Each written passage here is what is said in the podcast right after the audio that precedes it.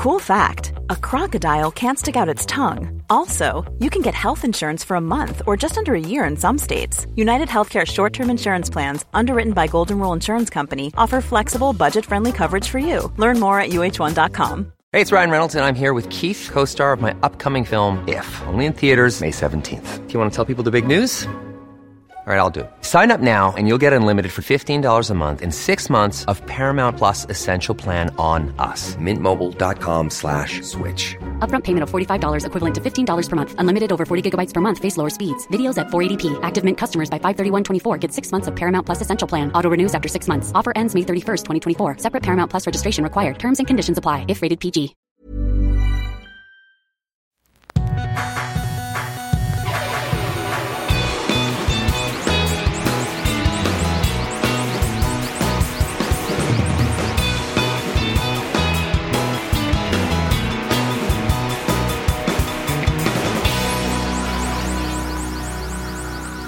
Bienvenidos a Dos Nombres Comunes, episodio 276.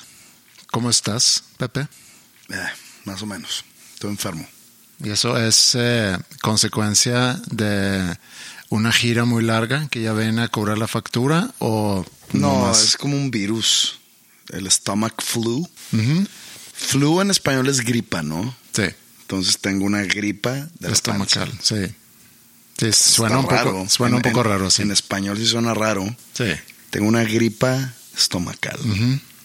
Este, o sea, un virus. Yo me acuerdo que, que yo en algún momento te comenté acerca de tal cosa como stomach flu y me pusiste cara de de qué estás hablando. Seguramente. Porque nunca me ha pasado.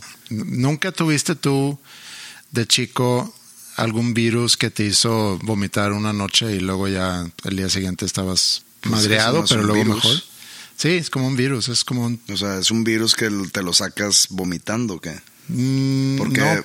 el- a mí me sucedió eh, terminando el show, de, el último show de, de Guadalajara o de, de la gira.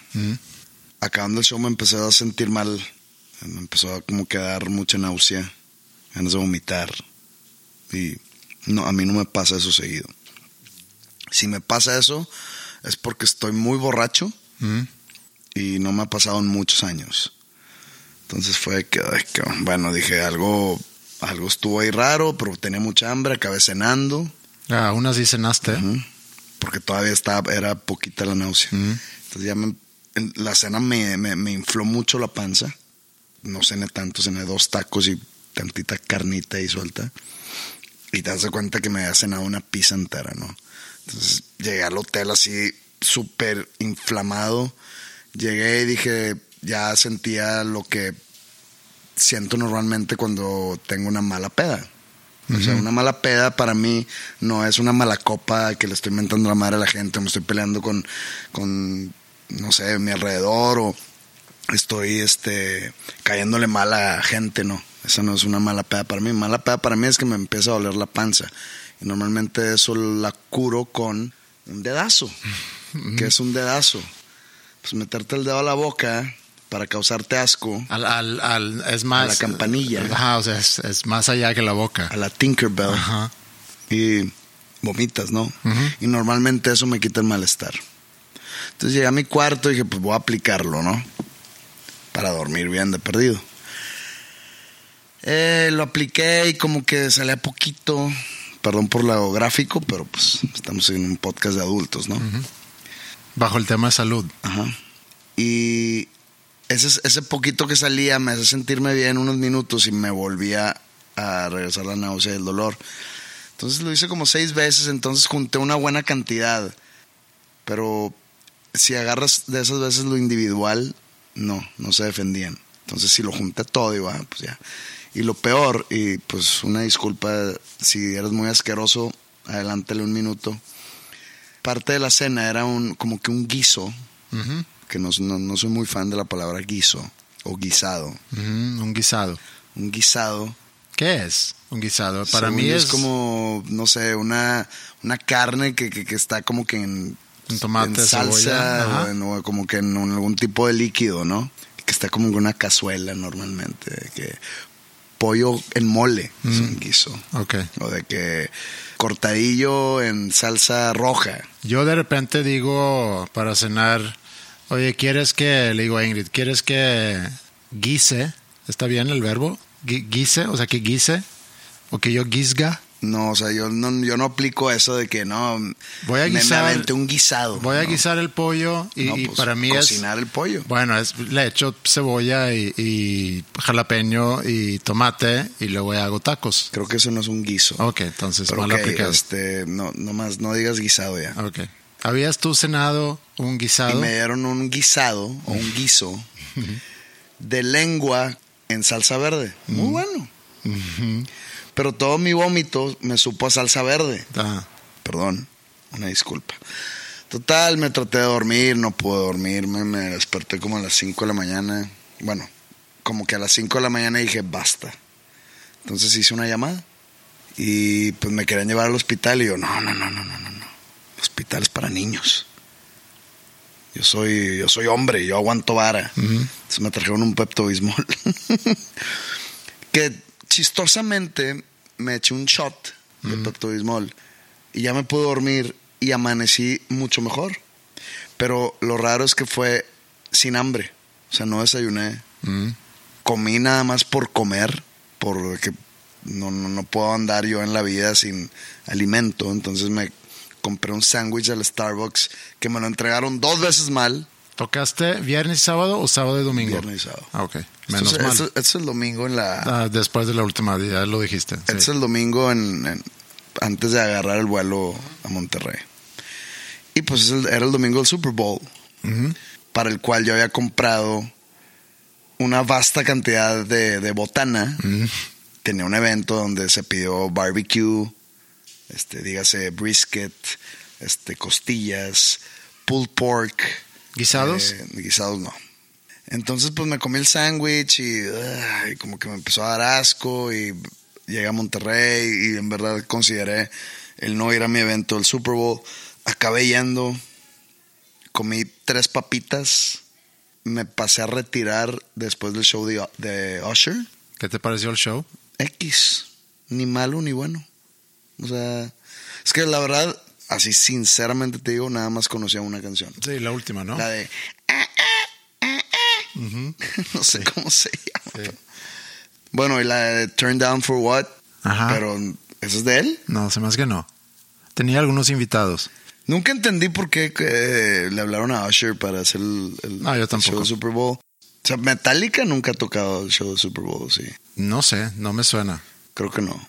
Hay muchas bandas importantes. ¿Quién te hubiera gustado? Pues no sé, porque así lo más, los más icónicos ya lo hicieron.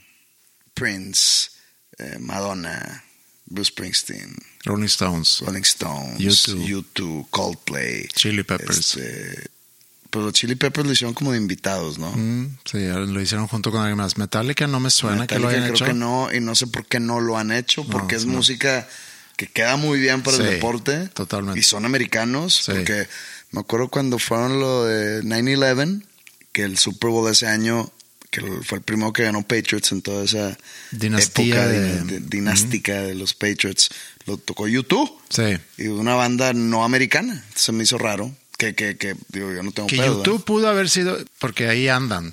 No, no es que, no es que la, la liga batalla para conseguir un artista para volar. No es como que tiene que decir, ah, pero ¿quién anda aquí cerca para no tener que Sí, pagar viáticos? Cancelan Sí. giras para eso. Y de hecho, leí un tweet que es raro que no sabía esto yo, porque pues yo, yo no me jacto de ser el gran fan de la NFL, pero lo soy como de closet. Que no cobran los artistas. O sea, no cobran honorarios. Sí. Co- eh, La NFL les da no sé cuántos millones de dólares para el show, para, Para la producción en sí. la producción, etcétera, pero ellos no cobran, ellos no ganan nada. Usher no se llevó nada. Se llevó un aparador que vale millones y millones y millones. Ajá. Porque creo que este Super Bowl fue el más visto de todo el... Es el evento televisivo, no deportivo, televisivo, Ajá. más visto en la historia de Estados Unidos. En Este est- Super de Bowl Estados Unidos, no del mundo. de Estados Unidos. Porque el mundial, en la final del mundial lo ve De, esta- muchísimo de más. Estados Unidos. Sí, Es un chingo. O sea, el, el tener ese récord sí. Para una sociedad tan consumista. ¿Cuánta gente más o menos? Huevona, y huevona no digo de que no trabajen, sino que su pasatiempo es la televisión. ¿eh? ¿100 millones? Como 140, algo así. Órale, o sea, es casi la mitad de la población. A lo mejor en los 100, 140 están contando de otras partes del mundo también. Creo que es Estados Unidos nada, Nada más. más, ok. El problema es cuánta gente no se junta. Sí, pero creo que debe estar en ese cálculo, porque si en Estados Unidos viven, ¿qué? 300 millones, No sé cuán- en cuánto andan. creo que por ahí andan. Entonces, si se juntan, entonces ya pudieran llegar a contar más gente de lo que viva en Estados Unidos. ¿Qué tan grande es Estados Unidos geográficamente hablando que Suecia? Obviamente mucho más grande, pero es, Proporcional con la población, no, ¿verdad? No, no, no es. Se sé que Suecia tiene 10 millones de habitantes. no, Suecia creo que en, en, en por cápita creo que Suecia es más grande.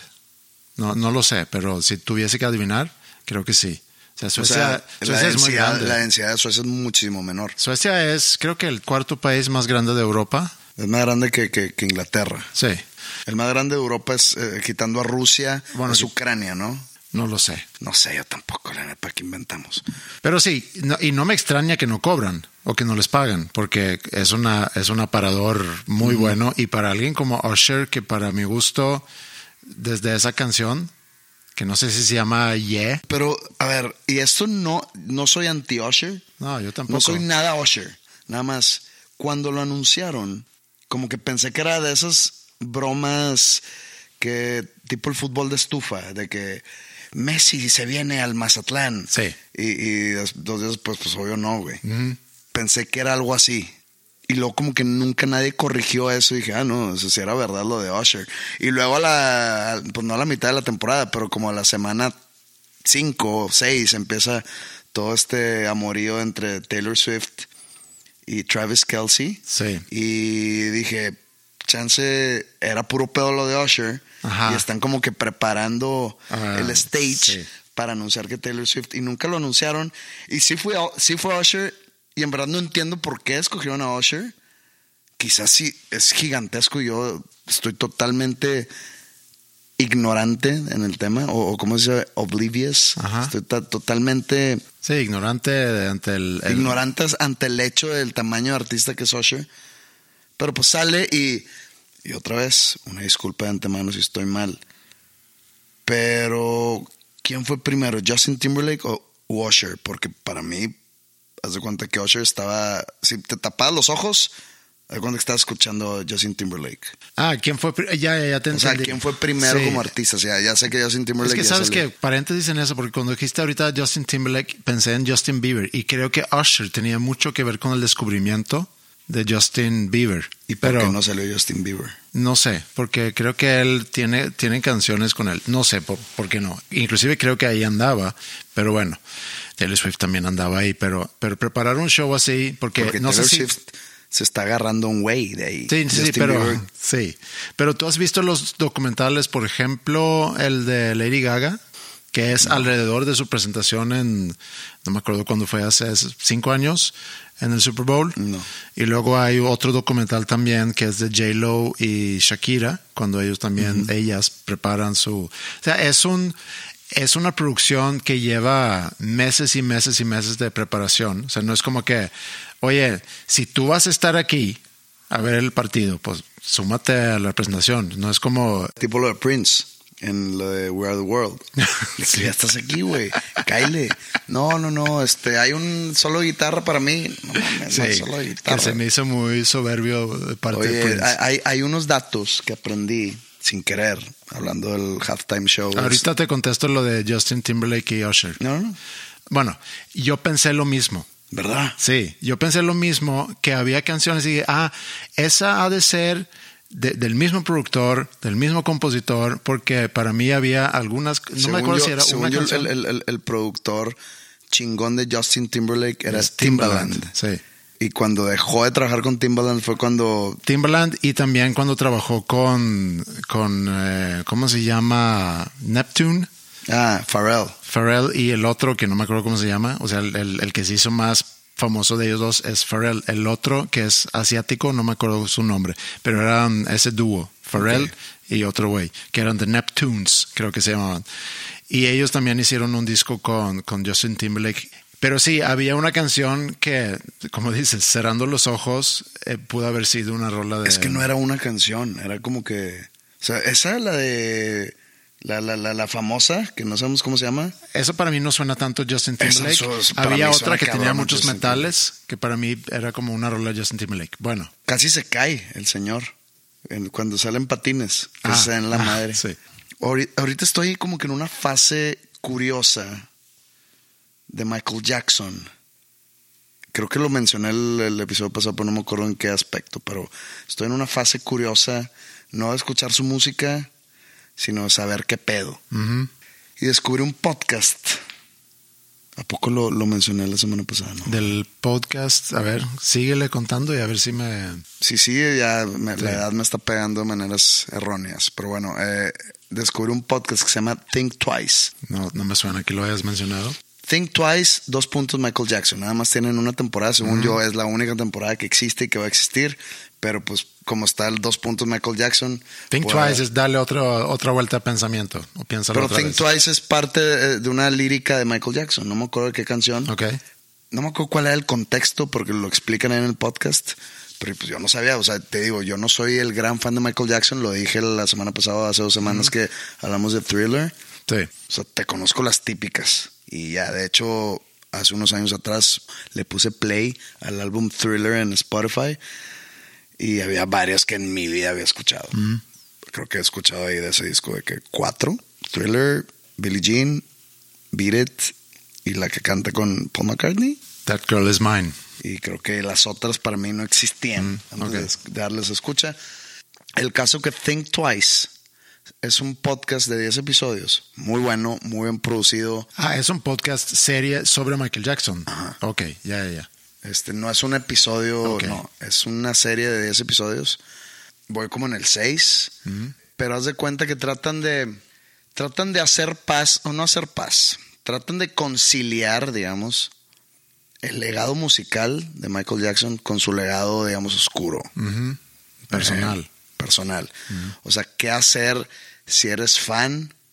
Si eres bien fan de su música Sí. y cómo tomar todos los hechos que han sido, se han desenvuelto a través de los años. Yo no sabía que por primera lo, lo, lo acusaron primera vez en el 93. güey. Pero bueno, no, no se los quiero spoilear. Es una historia que ya todo el mundo ha hablado de ello, entonces no, no estoy spoileando nada, no estaría spoileando nada, pero pues para mí son cosas nuevas porque yo nunca seguí muy de cerca su carrera. Pero hablando de Super Bowl, bueno, se lo recomiendo, está muy bueno. Y no es como el de mm, la otra eh, serie que era sobre el posible involucramiento de la Ah, CIA. trae, tra- trae ese tipo. es que porque ese sí está, de- está bueno. Es The una Wind of Change. teoría de conspiración, pero se- Está muy bien desarrollado, muy, muy sí, bien contado. pero era para dos episodios, tres, no tantos. Creo que fueron como que... Mm, eh, sí está un poco así, Sí, porque ok. Se gastan dos episodios hablando de los Jackson 5. Ok. Que brin- brincarse Pero eso. no, porque haz de cuenta que... mu- mu- 15 minutos de contexto. Mucho, mucho de la defensa de Michael Jackson, del propio Michael Jackson y de sus, su equipo de abogados, y incluso de algunas mamás de los niños que eran amigos de Michael Jackson, eh, decía, porque le preguntan a una mamá, de que, que- que sientes que, que un señor de 35 años Jugaba con tu hijo. jugaba con tu hijo, incluso dormían en la misma cama que tu hijo que tiene 12, 11.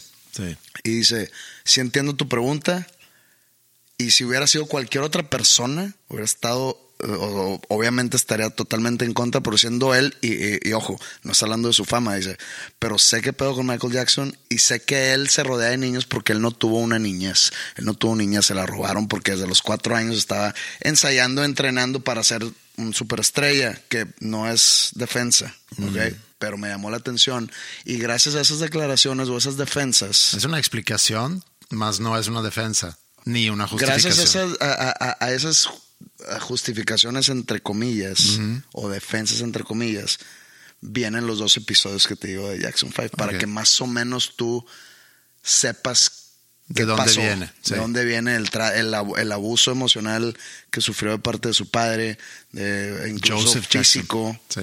Pero bueno, lo que nos lleva a este tema es que él fue el primer halftime show del Super Bowl en el 91. Ah, sí, no había, antes de eso no. No había, pero ahorita, ¿por qué no había? Eso todo está en el podcast. No creas que yo soy un- una caja No, no, digo, así, de- de- así de nos llega el conocimiento. Leemos un libro, escuchamos un podcast y luego ya es nuestro conocimiento y tenemos el derecho de compartirlo con el mundo. No importa si lo aprendiste ayer o hace cinco años. Ok, gracias. Adelante. Antes de Michael Jackson en los Super Bowls, los halftime shows eran niños de que cantando. O como en el estadio aquí, que te ponen a hacer Ajá, niñas, niños cantando o de que juglares este, malabareando Ajá. o payasos o, o un show de patinaje. Esos eran los halftime, los Ok. halftime shows de Super Bowl. Mucha gente se desconectaba. Entonces de cuenta que no sé, que si estaban viendo el, el juego 80 millones de personas, se desconectaban 20 millones. O sea, Eso, eso puedo yo admirar de los gringos. Tienen, tienen un sentido de cómo hacer algo comercial y hacerlo muy comercial para cautivar al público. pero aguanta vara. Hubo un año, el año antes del primer halftime show oficial, que fue el de Michael Jackson, en un Super Bowl entre Dallas y Buffalo. Y ese Super Bowl eh, lo vi, entonces no, no, esto no me lo aprendí, o sea, yo me acuerdo que yo vi ese Super Bowl. Fue el 92, por ahí, 91. Un, un, un Super Bowl antes, hay un otra cadena, dígase Fox, vamos a inventar. Tenía un programa como Saturday Night Live que se llama In Living Color. Nunca lo vi, lo escuché, escuché hablar de él mucho. Estoy seguro que no era Fox, pero no importa. No, no, no, no, Fox, ABC, CBS, Sí, cual que Fox sea que ni sea. existía en aquel entonces, Bueno, pero estoy, estoy, estoy Sí, sí, sí. inventando. ABC. Perdón. No. O sea, por eso te dije, ponle tú que Fox. Sí, está bien. hicieron un halftime show que, que ellos no transmitían el Super Bowl, pero dijeron, vénganse, de- no, no vean al- a gente patinando ni, ni malabarear pinches bolas, o, vénganse con nosotros y vamos a tener un halftime show. Ok. Entonces ellos sí se trajeron no sé a qué artistas a cantar, como si fuera el halftime show del Super Bowl, Pero en otra cadena. en otra cadena Ok. y hubo como que un incremento cabrón para ellos en ese momento Claro. y un decrecimiento cabrón para la transmisión del Super Bowl. Entonces la NFL dijo, "Mm, algo estamos haciendo mal, Sí. vamos a, a copiarnos de esos güeyes y así empezó. Ok. Y Michael Jackson fue el primero. Y lo más curioso de todo es que, no sé si te acuerdas, yo fui a ver el video y todo, que sale el güey de, de abajo del escenario Ajá. y como que se queda parado como una estatua, no sé, Ajá. tres minutos. Y, y, eh, se escucha mucho, mu- pues, mucho ¡ah! aplausos y gente así. Que en el estadio estaba totalmente callado porque todo el mundo pensó que hubo una falla, Ah, hubo una falla técnica. El caso es que no estaba sonando eso. Era grabado todo eso, que es fake. Y Ok. entrevistan a un güey de producción. Dijo, todo eso era fake. mira. Y, y- y dicen, dice el, el güey que entrevistan, dice, no han checado el video, clávense en las caras de las personas y todo el mundo está como que con cara de incertidumbre volteando a todos lados de que algo pasó aquí. Y lo fui a ver y de hecho sí, cuando está la, la imagen de Michael Jackson parado con la cabeza así volteada a un lado, atrás pues, se ven las tomas de la gente. Ah, Y sí, sí, se nota como que todo el mundo está sacado de pedo y nadie está aplaudiendo, nadie está gritando. Obviamente los, la, la, la, gente que está ahí muy cerquita de él sí está emocionada, pero la gente del estadio no. De esas cosas aprendes en esos podcasts. Mm, mira. Halftime show, sí. todo es fake. Así como los Red Hot Chili Peppers salieron desconectados. De hecho salió una guitarrista ¿no? ahora con Usher. Sí. Luego Her. lo, lo, ¿eh, ¿Quién? Her, ¿no? H-E-R o her. Se- le dicen her, ¿no? Ah, ¿es, eh, es famosa. Sí. Ah, no, no sabía. Pensé que era una guitarrista. Ella sí estaba conectada, me fijé. Pero yo vi un tuit hoy, que esto es ya muy clavado, pero yo vi un tuit hoy diciendo que no estaba tocando. Pero bueno, X, la verdad, no importa. Es, es como que hoy en día, en- entre fake y realidad, a veces como que, y a veces dices, no me importa. ¿Cómo? ¿De qué? Bueno, Pero, pero, ¿qué banda te hubiera gustado ver? ¿Qué banda crees tú pudo haber sido? Metallica puede ser. Metallica, estoy totalmente de acuerdo contigo. Metallica, aunque no están ahorita, no sé cuándo fue el último disco de Metallica. El año pasado. El año pasado, sí, cierto, el año pasado sacaron un disco, sí, ¿Qué otra banda no ha ido al hasta Super lo escuché. Hay bandas que han repetido, eh, según yo, pero... De que Bruno Mars. Lo, sí, lo, lo hablé con, con alguien ayer precisamente que propuso Rolling Stones, Ya ha tocado, ¿no? pero también pueden repetir YouTube por, por andar ahí cerca, en residencia en la esfera, no sé si andan de residencia todavía. Pasaron una toma, ¿no? De lo que está sucediendo en la, en la esfera. Ah. Y era un concierto de YouTube de que, che bono, de que puta madre. Y- Quiero ver el juego. Y, y, y, y no, y obviamente que, que Taylor Swift hubiera sido... Y, y no dudo, no dudo... que el año que entres a Taylor Swift. O que la hayan preguntado para este año, pero siendo que este año fue, o el año pasado más bien, porque este año llevamos muy poco, pero el año pasado tenía seguramente dos años ya agendado de gira y una gira enorme. Entonces yo creo que pues no, no encajaba bien en su... Pero no dudo que la hayan, que la hayan preguntado. Aparte, el fin pasado ganó Album of the Year en los Grammys, en la semana que siguiente presentarse en, en el Super Bowl, que de cierta manera se presentó en el Super Bowl porque la cantidad de tomas que hubo al palco donde ella estaba durante el juego, yo pensé, ella está obteniendo como artista en ese estadio más atención Que Usher. que Usher. Y pobre Usher. Sí, pobre Usher. O sea, Usher fue de que puta, ¿por qué este año? Sí. Fue cuando anduvo con ese cabrón. y me preguntó si alguien habló con él antes, oye, no te agüites, pero es posible que en, en redes se va a hablar más sobre Taylor Swift y su presencia en el Super Bowl que de tu presentación. Y hablando de, de Taylor Swift y su relación ahorita con Travis Kelsey, yo me quedé pensando cuando entregan la- en la premiación y le sale lo muy, muy reptil de este hombre. Es que yo, yo- se acabó el juego y le quité. Porque yo tengo, yo, yo, yo soy anti-Kansas. ¿Ok? Entonces yo, yo quería que ganara Niners sí o sí. Pero pues, digo, malamente o desafortunadamente o quis- le voy a los Raiders, ¿no? Y los Raiders son rival directo de Kansas City Ok.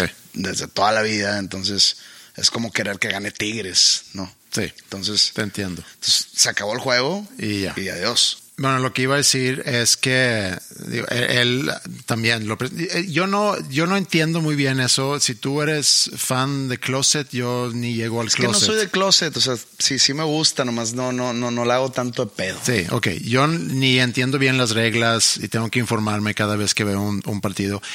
Y veo uno, a lo mucho dos cada temporada. El Super Bowl sí lo veo porque es un espectáculo y me gusta el espectáculo, pero no entiendo muy bien. Y cuando dan la premiación, entiendo que el primero que recibe es el dueño del equipo, el dueño de la franquicia, ¿no? Y luego está el coach. Cuando vi la serie, que se me hizo muy buena, que es eh, Quarterback, donde siguen a varios quarterbacks, entre ellos a Patrick Mahomes, eh, entiendes más sobre el rol que tiene el, el quarterback en el equipo, que es muy por encima de cualquier otro jugador. O De sea, cualquier otro deporte. Sí, sí, sí. O sea, es, es, eh, a mí me impresionó eso, que él está a la par con el coach, hace cuenta del, del equipo, eh, en cuanto a definir, de- decidir qué jugadas, el, sí, todo lo que él tiene que saber. Hablando de, de- de performance en el campo, es más que un capitán. Porque verá que hay- en, en la, en la NFL hay como cinco capitanes por equipo. Es como el fútbol que traen aquí su bandita. y Sí. Traen, una, traen una C en, el, en el jersey, en el jersey. Pero sí, los corebacks no hay un, no hay un rol deportivo que se les asemeje o que se les acerque al rol que ellos tienen protagónico y de control y de dirección.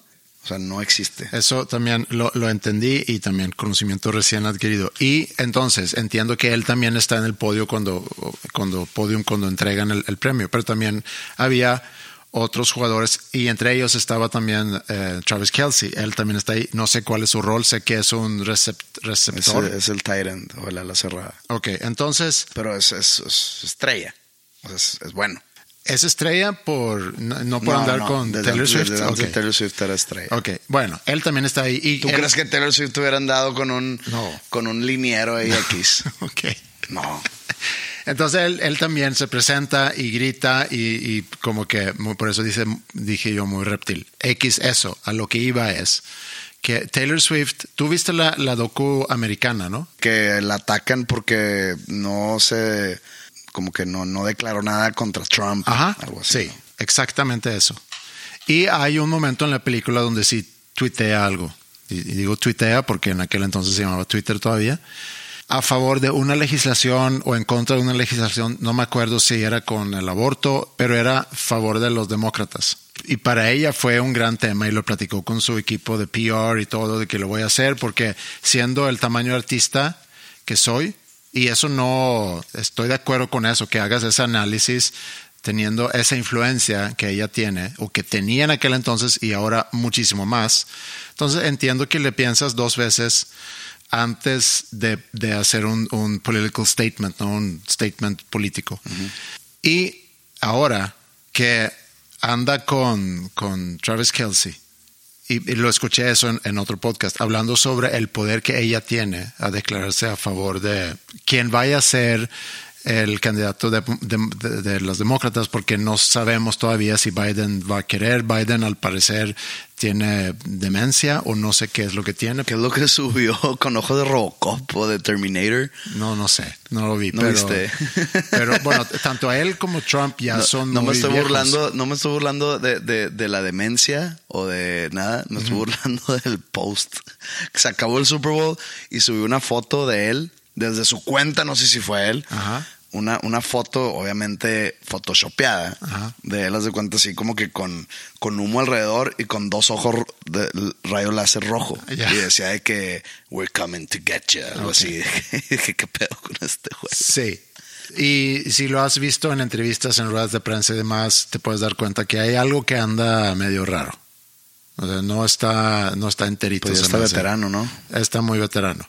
Entonces, yo no sé si en las elecciones que son este año. No, y aparte si él se lanza para reelegirse, no, no ganaría. Sea contra quien sea. Entonces, ahorita hay rumores de que quién va a ser el candidato. Y está por el otro lado también todavía la contienda de que quién va a ser el candidato republicano. Eh, hay indicaciones que puede llegar a ser Trump. Entonces, si Taylor Swift sale declarando su, su voto a favor o endorsement, como le dicen en Estados Unidos, que no sé, como el patrocinio o el o No, no, no, apoyando. apoyando su apoyo y, y eso puede hacer una diferencia. Pero si ahorita anda ese power couple que al parecer es, ¿no? porque es el, el- la estrella del Super Bowl que acaba de ganar el Super Bowl. o sea- bueno, Mahomes es la estrella, pero este güey al parecer también es importante para el equipo, tú lo acabas de decir, Ujú, Sí lo es, sí lo es. pero tiene toda la finta republicano. Ah, te estás yendo en base a lo físico. Ajá, sí. O sea, el republicano es más güero que el demócrata. No necesariamente, pero A ver, el estereotipo del republicano es eh, Middle America, ajá, los que se le conocen como rednecks, ajá, eh, que son muy conservadores, Sí. que son muy cristianos, Ajá. que están pro a las, a las armas de fuego. ajá, Así les dicen, no, gun-wielding, God-fearing Americans. Christians. este, God-fearing Christians. Ajá, bueno, sí. God-fearing American, sí. y muy o racistas o homofóbicos o mucho miedo al extranjero, xeno- xenofóbicos, xenófobos. Ajá. ¿Cómo se dice? No sé. Xenófobos, xenofóbicos. Xenofobia, xenófobos, no sé. Este, Se entiende. eh, Ese es el estereotipo, ¿no? Ajá. Y el, estereo, el estereotipo demócrata, Progresista. más abierto, progresista, Sí. las drogas legales, eh, ya quiten las, este, las pistolas, por favor. Pro-choice. Este, sí, de que el aborto, etcétera.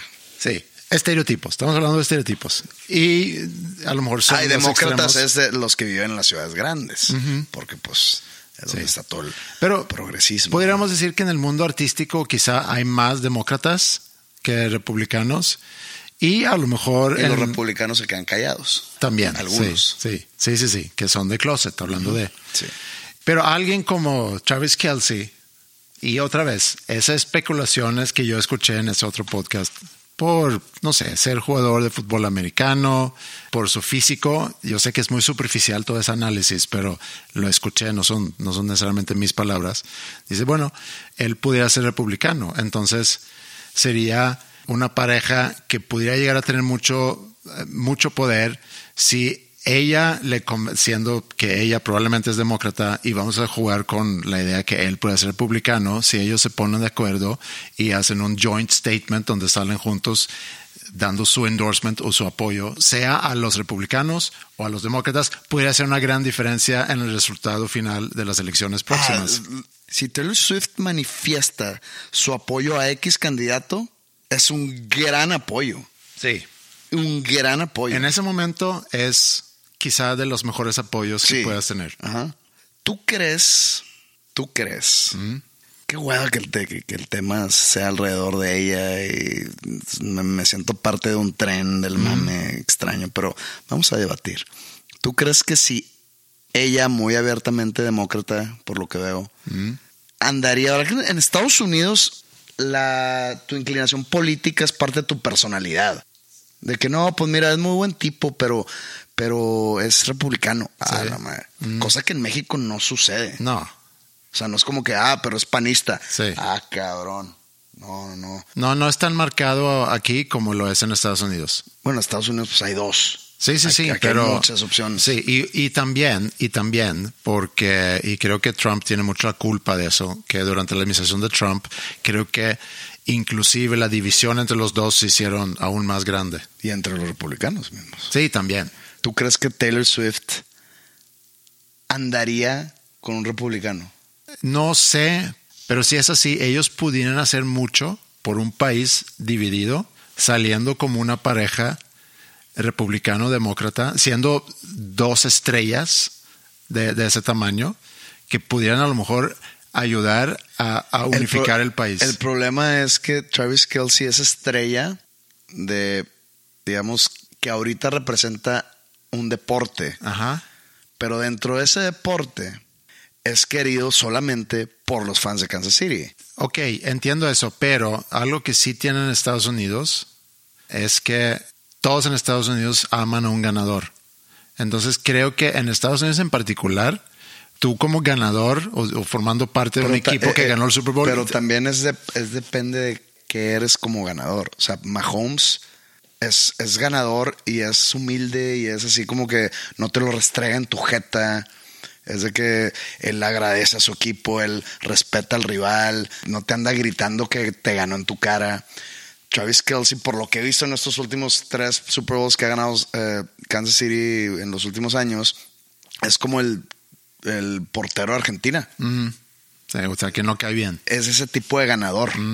Es ese tipo de que va y agarra el micrófono de, in your fucking face. y- entonces, ese tipo de ganador no cae bien. No, no cae bien. Es, es por eso que no caía bien Tom Brady, que Tom Brady no era así, pero Tom Brady te- estaba inmiscuido en muchas polémicas de, de- de trampa. De que desinfló los balones, bueno, no él, sino su equipo. Ajá. Y que fueron, mandaron espías al, al entrenamiento de los Bengals y no sé qué. Entonces, por eso mucha gente no, traga- no tragaba a Tom Brady porque decían, pues no es un, no es un ganador, digamos, en toda la extensión de la palabra. Sí. Entonces, yo creo que está más dividida la gente en el propio Travis Kelsey, que creo que en ese aspecto, en el que tú quieres de que vamos a unificar para que vean la pareja del momento. Ajá. Este, un Todo eso es bajo la Sí, sí, suposición que, que- que- Travis que Kelsey es republicano. ¿no? Sí. No creo que funcione. No, a lo mejor no. Porque Taylor Swift siento yo que es más venerada, eh, digamos, cabalmente en Estados Unidos Ajá. que Travis Kelsey. Aunque me abucharon a la Taylor cuando la anunciaron. ¿Ah, sí? Sí. Eso lo leí en, un- en unos tweets. Pero ¿por qué la anunciarían? ¿En dónde? ¿En el Super Bowl? Sí. Y que después de eso se echó un shot. O no sé qué. Digo, puede ser puro pedo. Como ahora multimedios. O sea, le sacó una nota que me abucharon en mi show de, De Guadalajara, ¿no? Es el título así terrible amarillista. Y luego ya te metes a la nota y ahí dice: No, no, no, no la abucharon a él. Abuchó cuando mencionó a los Pumas porque. Y de que hijos de su pinche madre. Sí. Pensé que éramos amigos multimedios. Pero ya veo que ustedes nada más quieren los clics.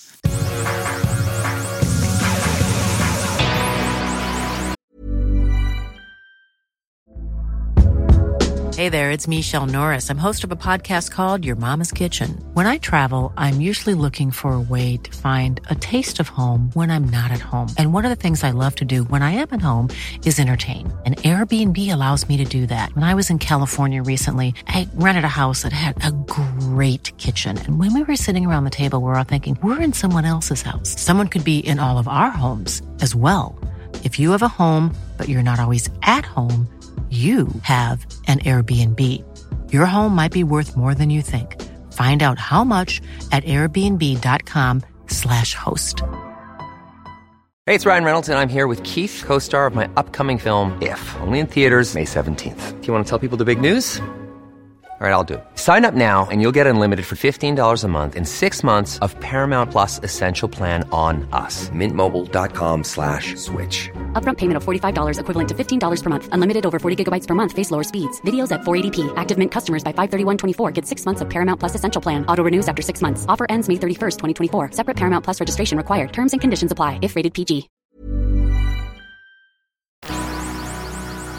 Tú sabes que tienen en común el pionero de Bitcoin, Hal Finney, y el eh, Baseball Hall of Famer, Ted Williams. Híjole, no sé cuál es cuál. La verdad, a mí tampoco me suena mucho, pero al rascar un poco sobre el siguiente tema, me topé con esos dos nombres. Los dos están muertos, eso sí lo tienen en común. Ahí está. Pero también están congelados. El dueño de, el que inventó Bitcoin se murió. Bueno, no sé si él inventó Bitcoin, creo que él fue el que facilitó, facilitó, facilitó la primera transacción de Bitcoin, algo así, pero no sé si él haya inventado Pero el se Bitcoin. murió eh, joven, Mm, No sé a qué edad. antes de tiempo. Sí, creo que antes de tiempo. ¿Qué es antes de tiempo? O sea, hay una frontera para que dicen, ay, murió tan joven. Y de que alguien de 62. Mm. Yo suelo no sé. repetir, hablando de mi papá, que se murió antes de tiempo y tenía 77. Iba a cumplir 77.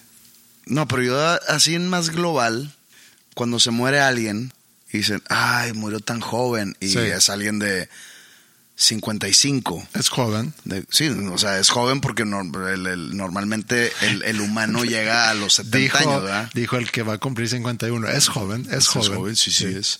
Pero según yo, cuando murió tan joven, es que se murió en sus 20 Pero todo es relativo. Pero entonces, si todo es relativo, debe existir como que un, un umbral donde ya no se puede decir murió tan joven.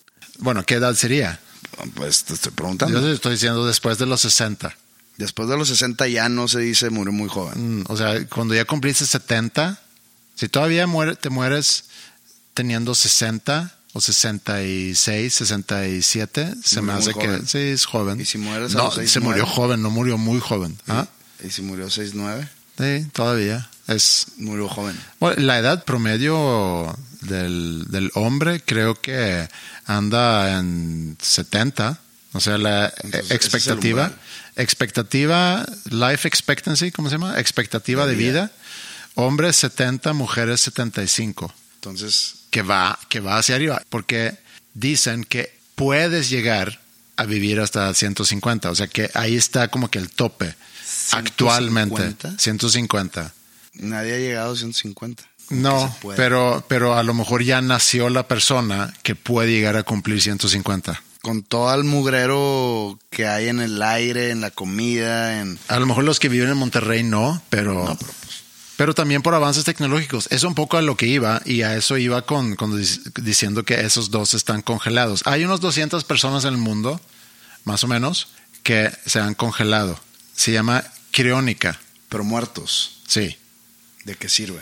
E- e- Esa criónica o la criogenización es la preservación de seres vivos a bajas temperaturas cuando la medicina actual No puede hacer nada por ellos. No están vivos. No están vivos, pero están congelados con la expectativa que conforme vaya avanzando el- la ciencia y el mundo médico, pueden descongelar y ya curar lo que... Sí, es, yo no sé, yo no soy ni científico ni médico, no sé bien cómo funciona, pero el que haya unas 200 personas que se han metido en ese proceso, quiere decir que... ¿Qué película era que era una de ciencia ficción? No la acabé, pero me puse bien tenso con la historia que, que van como que en una nave espacial, una tripulación, y, y era como un viaje de no sé cuántos años. Ajá. Entonces los duermen, o se congelan, o los duermen, o algo pasa. Ajá.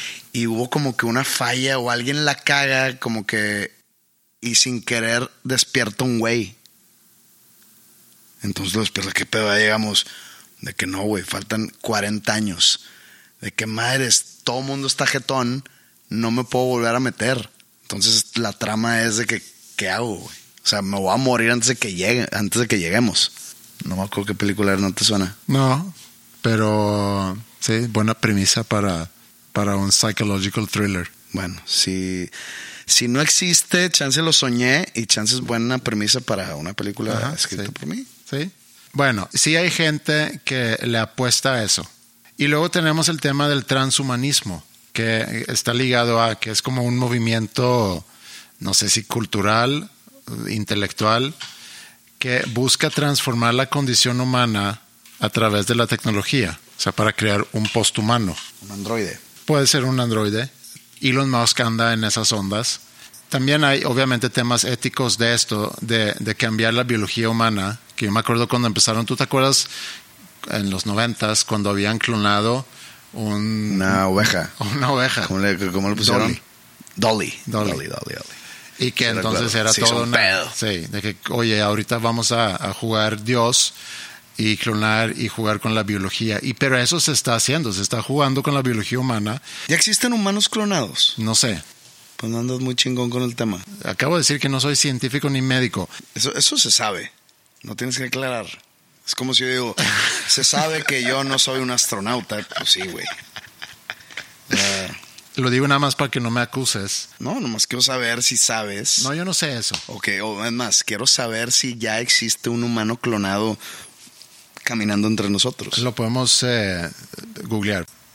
Eh, Lo que encuentro es que en el 2015 había 70 países que habían, que habían prohibido el, el clonar humanos.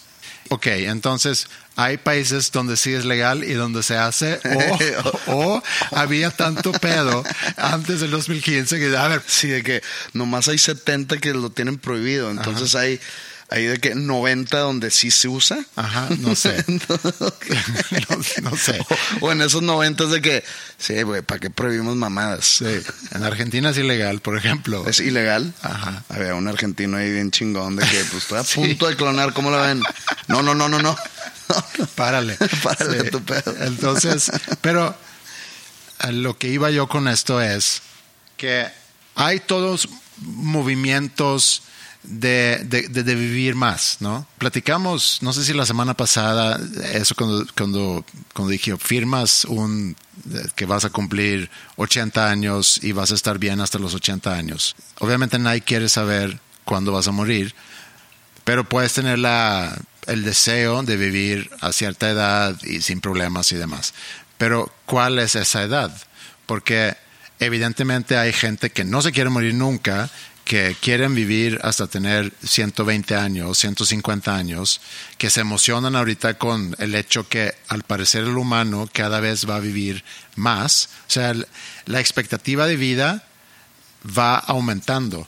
O sea, si, si la expectativa de vida en 1850 era 35 años, estoy inventando un número, pues no quiere decir que, que ibas a morir a los 35 años. Había gente que vivía hasta los 70, 80, 90 Ajá, años, y había seguramente. gente que se moría al un año. Había mucha gente que se moría de enfermedades muy jóvenes porque no había, no sé, Entonces, penicilina. ahí, ¿cuál era el umbral? O sea, si te morías a los 30 es de que, ay, tuvo una muy buena vida, larga, Sí. próspera. Sí, seguramente era mucho más bajo que hoy en día. Entonces, si hoy en día decimos que el- el- la expectativa de vida, así a nivel global, y varía entre los países, obviamente, es 70 años, pues entonces, si mueres antes de eso, no sé, retiro lo dicho, a lo mejor morir teniendo 50 o 59 años, a lo mejor ya es morir joven después de eso, pues a lo mejor es una edad decente para morir, lo cual me dejaría a mí poco tiempo.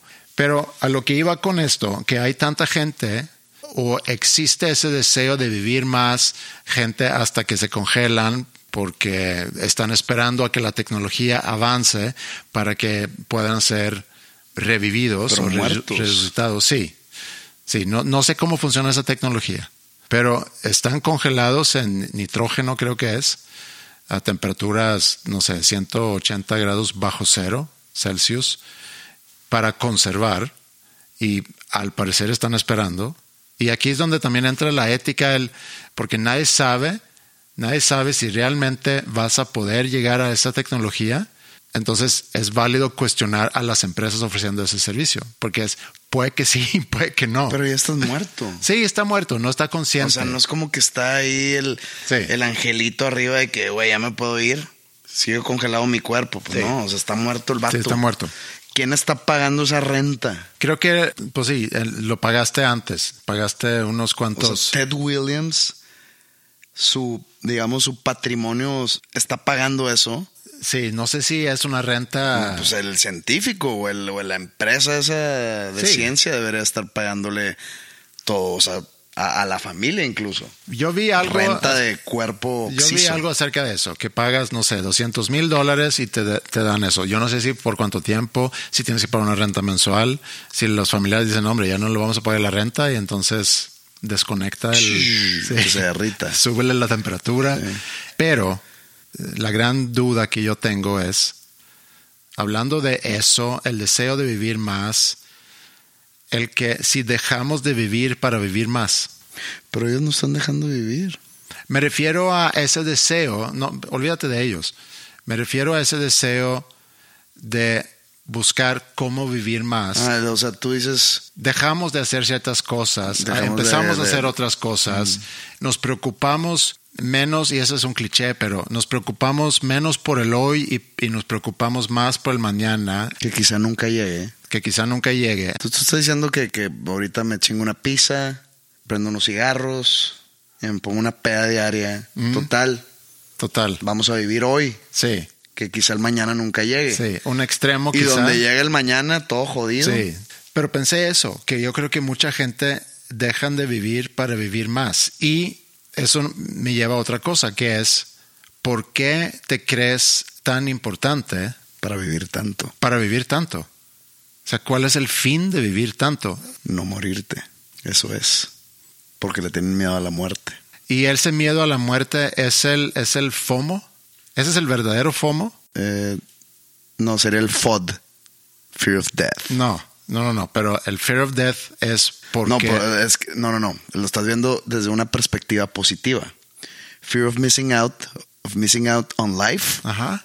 Yo, yo lo estoy viendo la perspectiva negativa. Porque fue lo que mi abuela me dijo en algún momento cuando yo hablé con ella, ella estaba ya cerca de morirse y hablamos de eso y me dice, yo no tengo problemas con morirme, pero lo que sí me da, lo que sí me da algo es no poder ver cómo termina. O sea, cómo terminas tú, cómo terminan Muerto. tus hijas. Sí, yo sé, pero ¿qué va a pasar en tu vida? O sea, no puedo ver cómo termina la película. Yo sinceramente creo que todas las personas, que puedo estar yo incluido, o sea, yo, yo no me quiero morir pronto, pero todas las personas que están luchando arduamente por no morirse y por vivir esa extra milla, es por miedo a morirse. No es porque quieren vivir más, no es porque no quiero perderme de cosas o porque quiero ver cómo termina la vida de mis nietos. O sea, creo que es porque le temen a la muerte. O sea, viéndolo todo de una perspectiva negativa. Le temen a la muerte y por eso empiezan a inventar cosas. Pero, ¿y qué crees que es ese temor? El, el- la muerte. Lo- lo porque- desconocido. O sea, porque no sabes lo que pasa después. Miedo a lo desconocido. Por eso es el miedo más común. Porque es lo desconocido totalmente. Nadie sabe qué pedo. Le puedes tener miedo al cáncer, pero hay miles de testimonios de cáncer sobrevivientes y que pierden la batalla, ¿no? Sí. Le puedes tener miedo a la quiebra, le puedes tener miedo a- al desamor. Hay miles de testimonios. Ves cómo la gente, nadie muere de amor.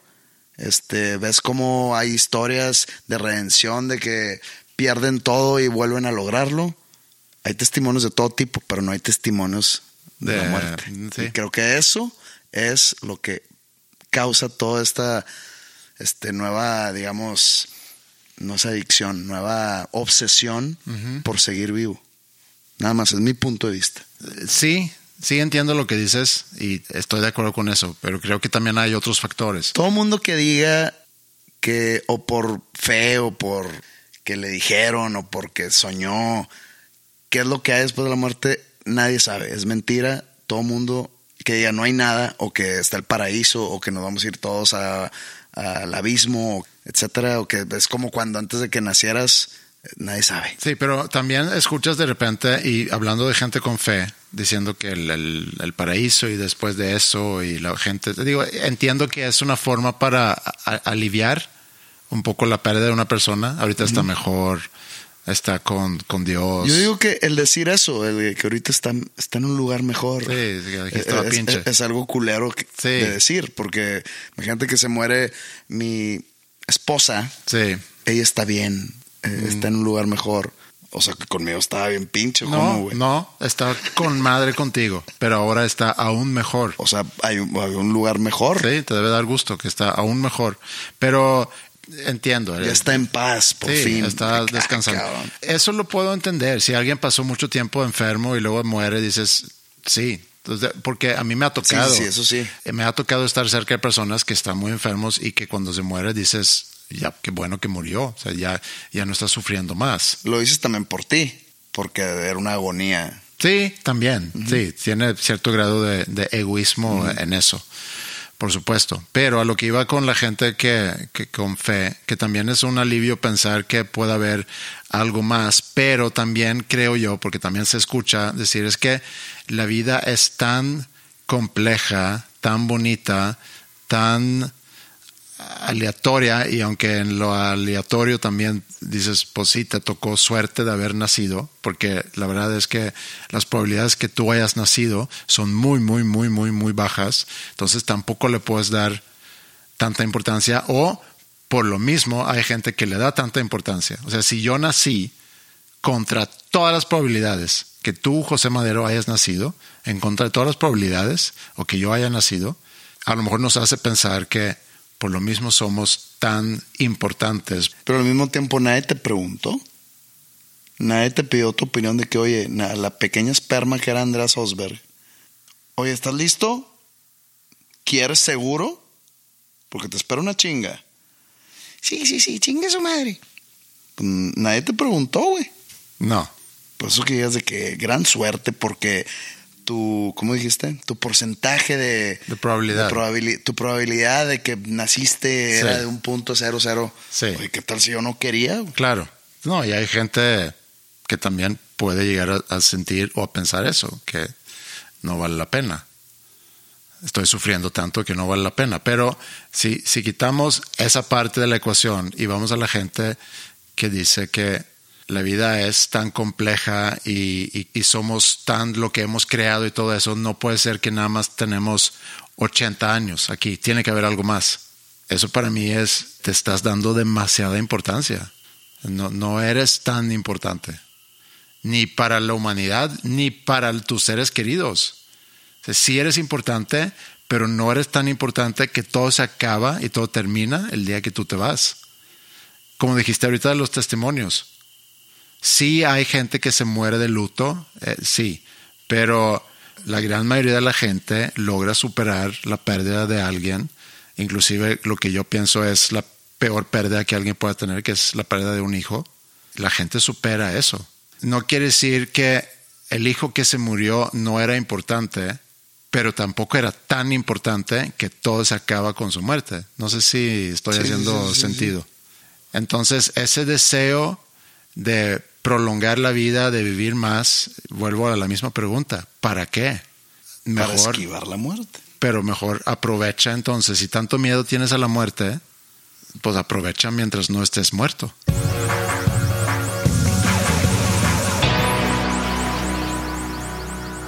¿Te sientes un poquito mejor ahorita?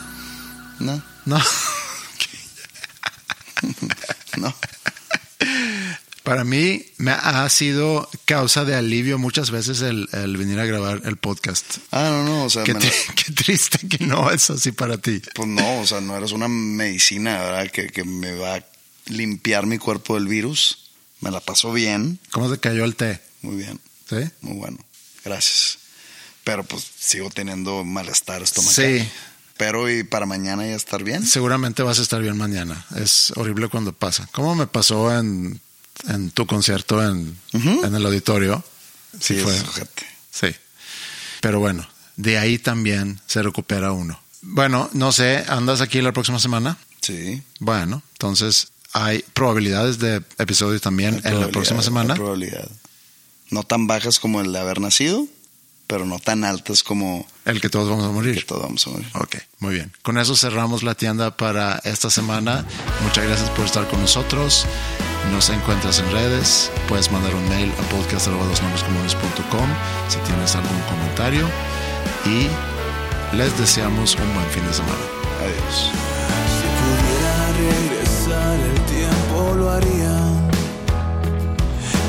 Volvería el momento cuando te conocí para que nunca te metieras a mi vida y no tener que olvidar lo que me hiciste sentir. Me arrepiento de todo lo que yo fui de ti. Y más que nada porque nunca fui feliz me aceptaste, tú nunca lograste amarme y olvidaste que conmigo, aunque lo niegues, siempre todo te lo di. Tú jamás viste lo bueno en mí. Y eso nunca va